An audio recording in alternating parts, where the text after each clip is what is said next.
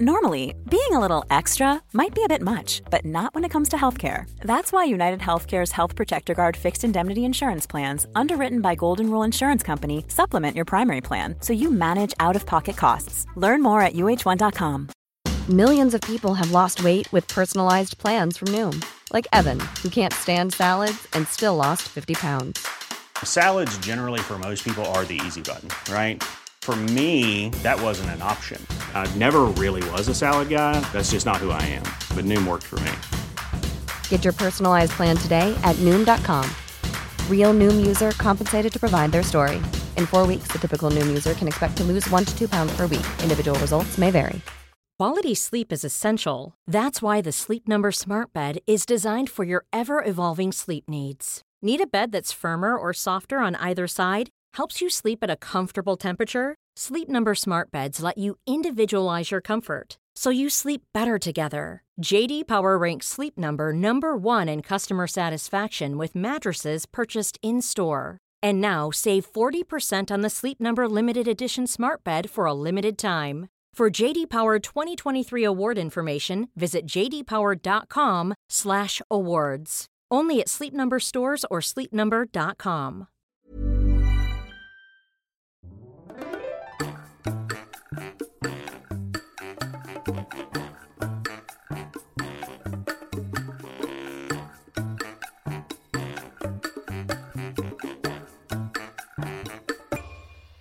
This podcast is brought to you by our patrons.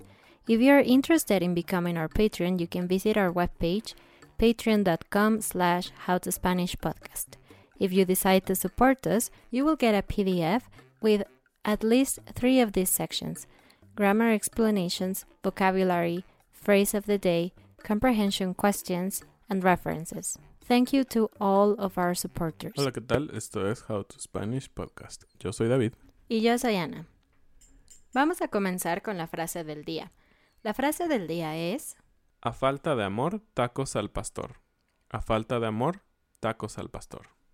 Y bueno, en muchas culturas, no solo en la mexicana, sabemos que cuando algo malo sucede, muchas veces lo que queremos es comer, ¿no? Para distraernos o para pensar en otra cosa.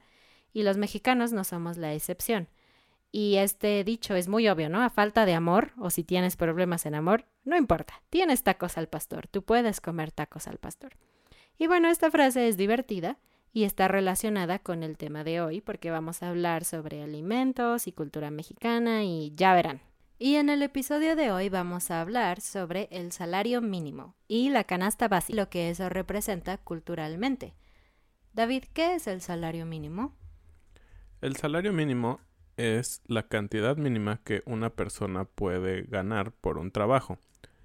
Es decir, si tú trabajas 8 horas, que es lo más común en un trabajo para cualquier persona de tiempo completo, puedes ganar cierta cantidad mínima. De ahí puedes ganar más.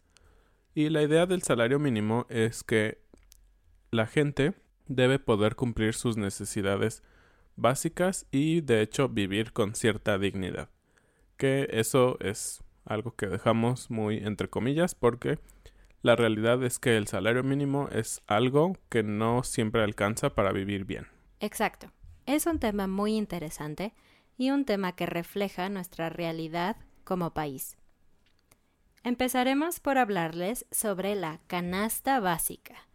La canasta básica es un conjunto de bienes, productos y servicios que se supone que son indispensables para que una familia pueda satisfacer sus necesidades básicas, según el ingreso que tienen, es decir, cuánto dinero ganan. La canasta básica mexicana tiene alrededor de 40 artículos, y de hecho es bastante interesante porque el presidente Andrés Manuel López Obrador, empezando en enero de este año, cuando comenzó su mandato, decidió agregar algunos más. Anteriormente, y durante muchos muchos años, la canasta básica estaba compuesta únicamente por 23 artículos, por lo que se agregaron 17 nuevos artículos. ¿Y cómo se determina la canasta básica, al menos en México? Bueno, para determinar qué productos y servicios van a entrar en esta canasta, el INEGI, que es el Instituto Nacional de Estadística y Geografía, creó una encuesta Esta encuesta se llama la encuesta Ingreso-Gasto de los Hogares. Las siglas son E ENIGH. Este instituto es un instituto muy interesante en México. El INEGI es un instituto descentralizado del gobierno, es decir, es libre de hacer sus ah, propios estudios y manejarse administrativamente como ellos quieren, aunque los recursos son del gobierno. Entonces, el INEGI se dedica justamente, como dice su nombre, a llevar una estadística sobre todo. Si tú quieres saber si en el estado de Querétaro se gana más o menos en promedio que en Ciudad de México, puedes ir al INEGI. Si quieres saber cuántas personas viven en México, cuántas de ellas son mujeres, cuántas son hombres, el rango de edades, todo eso está en el INEGI. Les vamos a dejar una liga para que puedan visitar esta página y vean toda la cantidad de información a detalle que pueden obtener de México. Entonces, a través de esta encuesta, se asigna un valor a ciertos productos, dependiendo de qué tan importantes son para las familias mexicanas. Por poner un ejemplo, la cebolla y la pimienta. Según las encuestas, la cebolla es mucho más importante para un mexicano que la pimienta. Consideran, claro. consideran que es más importante dentro de su dieta y es un elemento que no puede faltar. Por lo tanto, la cebolla tiene una ponderación, es decir, una calificación de 0.50, mientras que la pimienta tiene una ponderación de 0.05. Por lo tanto, la cebolla entra en la canasta básica. Mm, muy interesante. Y creo que sé por qué. ¿Qué creen que llevan los tacos? Cebolla y cilantro. Entonces, claro que es mucho más importante ponerle un buen complemento a tu taco que la pimienta, que a lo mejor sí va a dar buen sabor, pero no es tan indispensable como cebolla. Sí, además la cebolla es uno de los ingredientes básicos de cualquier salsa. Y sopa. Y sopa y cualquier guisado, es decir, cuando haces una salsa que no necesariamente pica, en donde vas a cocinar pollo o carne dentro de esa salsa, eso es un guisado. Y allí también es súper y súper importante claro. tener cebolla. Y por ejemplo, para ponerles en perspectiva, en diciembre de 2006, hace varios años, bastaba con trabajar 134 horas para poder comprar todos los productos de la canasta básica. Actualmente son necesarias más de 193 horas para comprar una canasta básica. Wow, eso es bastante. Y bueno, en un rato más vamos a hablar un poquito sobre cuánto cuesta una hora para un trabajador en México y en otros países. Pero bueno, antes de llegar un poco a los números de cuánto cuesta eh, el salario en México, eh, vamos a seguir hablando un poquito sobre la canasta básica. ¿Y cuál creen que sea el primer producto de la canasta básica, el más importante. ¿Pueden imaginárselo antes de que se los diga?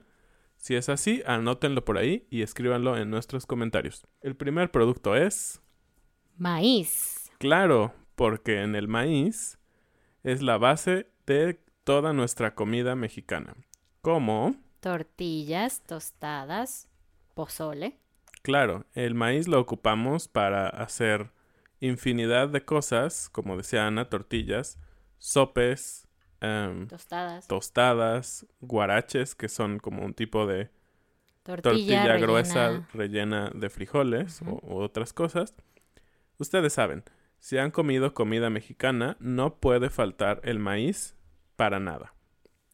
El segundo es muy interesante también. Frijol. Obviamente. ¿Por qué nos conocen a los mexicanos? Por ser frijoleros. Y eso es muy grosero. Pero...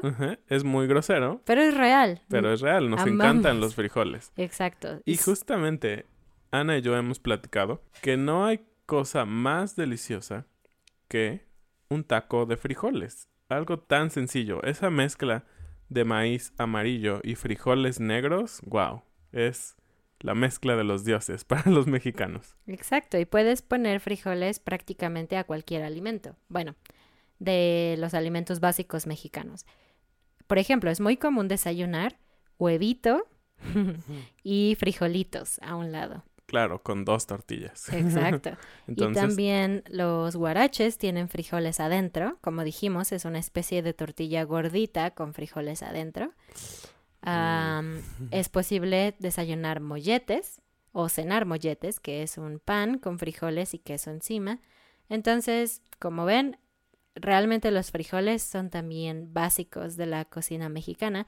Y si lo piensan, realmente el frijol es muy barato. Y con un kilo puedes alimentar a muchas personas. Bueno, vamos a decir rápidamente el resto de los productos. Eh, el número 3 es arroz, Azúcar, harina de maíz, aceite vegetal, atún, sardina, lenteja, bah, leche fluida en polvo o derivados, chiles envasados, claro, café soluble, sal, avena, pasta para sopa, harina de trigo, chocolate. Galletas. Chocolate y galletas, claro, es básico. Sí, y está muy alto en la tabla, es muy interesante. 17 17 y 18 es muy Podría, alto. podría sonar como que es un lujo, ¿no? Pero no, para los mexicanos es básico comer chocolate y galletas. Jabón para lavar la ropa, Jabón para lavarse las manos o el cuerpo, papel higiénico, detergente en polvo, crema dental, carne de res. Un momento, un momento. Dijimos ah, papel higiénico, es el, nu- el- el lugar número 21. ¿Quiere decir que las familias piensan que es más importante tener maíz que tener papel higiénico? pero claro, y es más importante tener chocolate que papel de baño. Ok, no quiero imaginar qué pasa cuando no hay papel higiénico. Bueno, lo siento, continuemos. Y vamos en el número 24. 24, que es carne de res. Sigamos. Eh, carne de cerdo, Pollo, tostadas, pan de caja y pan dulce. Sí, seguramente si han viajado a México o seguramente tienen panaderías mexicanas en sus países, no lo sé. El pan dulce es realmente barato, entre comillas, pero no sabía que era tan básico para los mexicanos. Pero si lo piensan, es, am, es barato, entonces es fácil de conseguir. Y también algo que yo recuerdo muy bien, por ejemplo, mi abuelita, ella no cenaba nunca comida como pollo o ensalada o algo así. Ella solamente cenaba un pan dulce y leche o café. Entonces creo que especialmente en, las generaciones anteriores, esta cena era muy típica en México. y a veces nos preguntamos por qué te- sufrimos de diabetes. Pero bueno, ese es otro tema. El número 29 es huevo, Pescado, agua purificada. Y aquí es interesante, muchos de ustedes se preguntarán, ¿por qué el agua está en la canasta básica? ¿Que no el agua es gratis? Simplemente abres la llave y tienes agua. Eh, Realmente no. El agua en México en general no es potable. No es saludable beber el agua que obtenemos cuando abrimos la llave. Ah, tiene muchos minerales y contaminantes y otras cosas y por eso no se recomienda beberlo. En el pasado sí se podía beber, pero actualmente es imposible prácticamente. Por eso, en México, nosotros tenemos agua purificada en diferentes versiones. Tenemos botellas de agua, como en todo el mundo, pero también tenemos una mega botella de agua que nosotros llamamos garrafón. Y este garrafón es una botella, como les dije, de plástico, pero es muy grande porque tiene 20 litros de agua. Y es mucho más barato comprar garrafones de agua que comprar botellas de 600 mililitros o de un litro. Y por eso generalmente usamos las botellas cuando vamos a salir o en los restaurantes, pero en casa todos los mexicanos tienen garrafones de agua. Y hay diferentes marcas y diferentes precios, pero así es como funciona. Sí, para poner un poquito en perspectiva el tema de los precios del agua, una botella pequeña de 600 mililitros cuesta alrededor de 10 pesos y un garrafón, este gran botellota, cuesta 36 pesos. Por Entonces, 20 litros. Por 20 litros. Entonces, pueden ver, claro que vamos a comprar un garrafón para tomar agua en nuestra casa. Continuamos. Puré de tomate. Frutas deshidratadas. concentrados para la elaboración de bebidas. Como ustedes quizás sepan o quizás no saben, en México consumimos mucha agua de frutas y de algunas flores.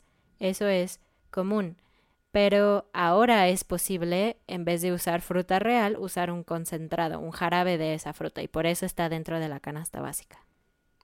El número 35, nos acercamos al final, es gelatina, Garbanzo, chícharo y soya, frutas y verduras, ajonjolí, chía y amaranto. Y el número 40, pilas. pilas. Sí, qué extraño. Baterías.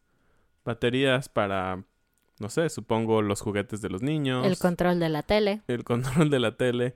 Si me preguntan, para mí faltan muchísimas cosas más antes del número 40 de cosas que son importantes o básicas para tener en casa. Pero bueno, el gobierno de México considera que las pilas o las baterías son muy importantes porque están en la canasta básica. Y ahora sí vamos a hablar un poco sobre el salario mínimo como tal. En México, a partir de este año, del 2019, el salario mínimo es de 102.68 pesos. Lo repito, 102.68 pesos. La hora, no. El día. Así es, si eres un trabajador en una fábrica o en un servicio básico, lo que pueden pagarte y que el gobierno está de acuerdo en pagarte son 102 pesos por 8 horas de trabajo. Esto significa, sí, es terrible. ¿Cuánto es eso en dólares? 102 dólares sería... 102 aproxi- pesos. Perdón, 102 pesos serían aproximadamente 5 dólares. Cinco dólares. 5.20 dólares Al día. por un día, exactamente. Entonces, sí, sé que en Estados Unidos, por ejemplo, eh, todo lo convierten en horas. Un trabajo de 8 horas, ganando 5.2 dólares la- al día, serían 65 centavos de dólar por hora. Sí, eso es lo que el gobierno de México autoriza y designa como un salario digno para vivir. Obviamente, no. Claro Obviamente no. puedes vivir con 100 pesos al día. Es horrible, es muy poco. Pero bueno. Y esto tuvo un incremento muy grande este año. De hecho, teníamos alrededor de 88 pesos. Y bueno, la realidad es que sabemos que estamos mal, podríamos decir, en México, pero también sabemos que hay países que también tienen problemas en lo relacionado a cómo pagar su canasta básica con un sueldo muy bajo. Entonces tenemos una lista y es muy interesante ver cómo funcionan estos salarios mínimos alrededor del mundo. Para empezar, hay algunos países que no tienen un salario mínimo. Ellos confían que los empresarios no solo ven por sus beneficios, sino por los de sus trabajadores, y que ellos van a tener un salario digno para poder comprar cualquier cosa y no tengan ningún, ningún problema para dar a sus familias. Estos países son Italia, Suiza, Finlandia y Singapur. Así que ya saben, si alguna vez quieren mudarse a un país donde trabajando como, no sé, en una máquina o algo así van a ganar bien, son estos países. Los países que están mejor posicionados en cuanto a su salario mínimo y al porcentaje que necesitan para comprar la canasta básica son Vamos a decir los montos en dólares y ah, al mes, es decir, es lo que ganan al mes. Entonces, el primero es, Australia, ellos ganan 1.975 dólares en un mes, recuerden, salario mínimo, y necesitan 6.7% de su salario para comprar los alimentos básicos. En esta estadística que les estamos diciendo, se compararon el mismo tipo de alimentos como básicos para todo el mundo. Entonces, solo el 6.7% de su salario para comprar alimentos básicos. Suena bien, ¿no? Les resta casi 93% para gastarlo en cualquier otra cosa. El siguiente es Irlanda, con 1.742 dólares al mes y requieren 7.3% de su salario para comprar la canasta básica. Nada mal. El que le sigue es Gran Bretaña. Ellos ganan 1.436 dólares y necesitan el 7.7% de su sueldo para necesidades básicas de alimentos. Y como ustedes están aprendiendo español, quizás este número les interesa. En España, que es el país número 5, el salario mínimo son 1.194 dólares al mes y necesitan 9.1%, menos del 10%, por si quieren irse a España. Claro. Y un dato interesante también es Luxemburgo. Luxemburgo ganan, el es el salario mínimo más alto de toda esta estadística, con 2.026 dólares como salario mínimo, pero requieren 9.8% de su salario para pagar todo. Es decir, en Luxemburgo la vida es más cara. Vamos a brincar un poco. Ahora vamos, por ejemplo, a Corea. En Corea ellos ganan 1.417 dólares. Al mes. Al mes. Y requieren el 16% de su sueldo para pagar los alimentos básicos. En Argentina, otro país hispanohablante, ganan 290 dólares al mes y requieren 22.5%. Ven, en este caso, obviamente bajó muchísimo el salario mínimo, pero aún el rango de lo que gastan para la comida no es tanto. 22% me parece bastante decente. Por ejemplo, Brasil, que es un país también de América Latina, que aunque no hablan español es muy cercano, ganan 236 dólares al mes y necesitan 31.5% de su sueldo para comprar sus alimentos. En Chile, ganan 299 dólares al mes, requieren el 32.9%. Y en Perú, que también hablan español, ganan 245 dólares al mes, pero requieren 33.3%, un tercio de su salario. Sí, de hecho, estos números ya no se ven tan bien. Y vamos a un país muy grande y muy importante para la economía global. No, no es Estados Unidos, es China. China, China ganan 224 dólares al mes, pero necesitan gastar el 45% de su sueldo en alimentos básicos. Entonces. Muy cerca de la mitad. Muy cerca de la mitad. Y eso ya no suena tan bien, ¿no? En primero porque ganas pocos dólares, 220 dólares es realmente poco. Y tienes que gastar la mitad en comida. Bueno, llegamos a México. Nuestra triste realidad. ¿Qué pasa con México? ¿Cuánto ganamos al mes? Ganamos 152 dólares. ¿Sí? 152 dólares y necesitamos gastar de esos 152 dólares la mitad, 50.4% en alimentos. Y esto es real porque, por ejemplo, nosotros no ganamos el salario mínimo, en lo personal, David y yo, pero puedo decirles que gran parte de nuestro salario se va en comida, es real. Bueno, nos gusta mucho comer y convivir con amigos, entonces tiene sentido para nosotros, pero ahora que lo pienso, es verdad, casi gastamos todo nuestro dinero en comida. Y para quienes han visitado México, saben que realmente la comida no es cara cuando la pones en comparación con la comida, por ejemplo, en Estados Unidos o en Europa. Pero bueno, para nosotros es un porcentaje muy importante. Y bueno, estamos en la posición 7 antes del último país en esta tabla. Y los países que están un poco peor que México son Ucrania, Vietnam, Kazajistán, Tailandia, India, Filipinas y Nigeria. Así es. Entonces, ¿qué tan mal están los últimos países, digamos Filipinas? Filipinas ganan 102 dólares al mes, ¿sí? 102 dólares. Y de esos 102 dólares necesitan el 81% para alimentos básicos. ¡Wow! pero el peor país es Nigeria. Ganan 45 dólares al mes y de allí requieren 194.7% de su salario para comprar los alimentos básicos. Así es, casi el 200%. no es suficiente. Qué triste. Eso es todo por el episodio de hoy. Esperamos que haya sido interesante. Como les dijimos, esto es un dato cultural que habla mucho sobre la realidad en varios países del mundo, pero nos enfocamos un poco en los países que hablan español, especialmente México. Sí, esperamos que estén sorprendidos, así como nosotros, y que apreciemos lo que tenemos, porque a veces no nos ponemos a pensar que otras personas en el mundo tienen que trabajar muchísimo más para vivir con muchísimo menos.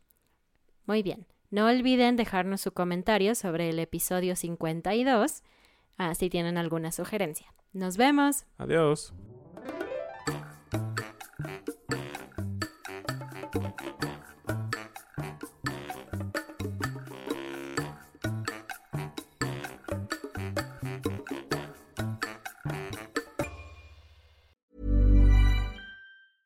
A lot can happen in three years, like a chatbot may be your new best friend. But what won't change? Needing health insurance. United Healthcare Tri Term Medical Plans, underwritten by Golden Rule Insurance Company, offer flexible, budget friendly coverage that lasts nearly three years in some states. Learn more at uh1.com. Mom deserves the best, and there's no better place to shop for Mother's Day than Whole Foods Market. They're your destination for unbeatable savings, from premium gifts to show-stopping flowers and irresistible desserts. Start by saving 33% with Prime on all body care and candles. Then get a 15-stem bunch of tulips for just $9.99 each with Prime. Round out Mom's menu with festive rosé, irresistible berry chantilly cake, and more special treats. Come celebrate Mother's Day at Whole Foods Market.